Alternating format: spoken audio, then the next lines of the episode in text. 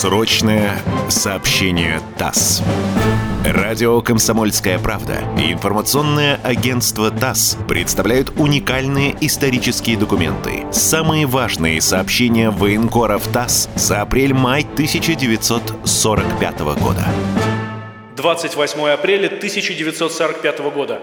Вестник фронтовой информации 28 апреля 1945 года. К центру Берлина. Наша машина медленно огибает огромные воронки, над которыми вздыбились искореженные трамвайные рельсы, объезжает завалы и баррикады. Всего несколько часов назад здесь шел жестокий бой. Сейчас он откатился чуть дальше, за 5-6 кварталов, где улица тонет в клубах белого дыма и содрогается от взрывов. Уличный бой имеет свои особенности. Наши воины хорошо знают о них. Идя к Берлину, они брали штурмом многие крупные города. В горячке боя немыслимо сразу прочесать все подвалы, все закоулки бесчисленных зданий. Бывает, что из затихшего обгоревшего дома вдруг рявкнет пулеметная очередь. При мне в штаб полка привели осыпанного звездкой обер-ефрейтора с блуждающим взглядом и дрожащими руками. Его вытащили из подвала пятиэтажного дома. Ему и еще нескольким немецким солдатам офицер приказал остаться и стрелять в спину русским. Они успели дать две-три очереди, как в подвал ворвались наши автоматчики. Обер-ефрейтор, 50-летний старик с совершенно облысевшей головой, поспешно поднял руки. Остальных гитлеровцев, которые пытались сопротивляться, автоматчики уничтожили на месте. Под многими улицами Берлина проходят тоннели метро. Это целый широко разветвленный подземный город. Мне показали на одной улице станцию метро. Она совсем не похожа на станцию, к которым мы привыкли в Москве. На тротуаре зияет огороженный перелами спуск под землю, похожий на вход в какой-нибудь винный погреб.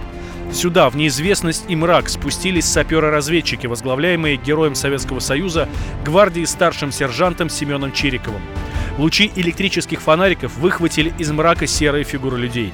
И сразу из темноты раздались автоматные очереди. Стреляли немцы, оборонявшие один из входов в подземный город. В тоннеле завязалась перестрелка. Чириков не мог установить численность врага. Он послал связного наверх, на помощь прибыли артиллеристы. Они скатили под землю 45-миллиметровую пушку, и под сводами тоннеля раскатились орудийные выстрелы. Такого боя еще не приходилось вести нашим бойцам. Они двигались по рельсам, прокладывая себе путь огнем пушки и автоматов. Так прошли они под землей два перегона, заставив немцев откатиться. На перегонах остались трупы гитлеровских солдат и офицеров. Многие из них были в штатских пальто поверх мундиров. Они должны были заниматься диверсиями в тылу наших войск.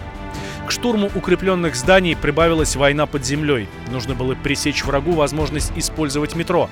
У саперов прибавилась работа. Они заваливают сейчас входы островами разбитых немецких машин, рельсами, железом, засыпают кирпичом. Если сказать, что враг цепляется за каждый перекресток улиц, это еще не выразит сущности уличных боев в Берлине. Здесь гитлеровцы дерутся с необычайным ожесточением и упорством. При малейшей попытке сдаться в плен солдат получает пулю в спину от офицера. На лицах пленных, захваченных в бою, написаны безнадежность, апатия и тупость. Это в полном смысле слова автоматы, потерявшие представление о времени и пространстве. Они сопротивляются с отчаянием обреченных. Выбитые с первого этажа немцы поднимаются на второй, на третий, на четвертый. Но ни упорство, ни новое оружие, фауст-патроны, на которые так рассчитывали гитлеровцы, не принесли им спасения. Советские артиллеристы с 300-400 метров бьют прямой наводкой по узлам сопротивления. Под обломками обрушивающихся укреплений находят свою смерть немецкие солдаты и офицеры, не пожелавшие сложить оружие. Сухин, специальный корреспондент ТАСС. Берлин, 28 апреля. Срочное сообщение ТАСС.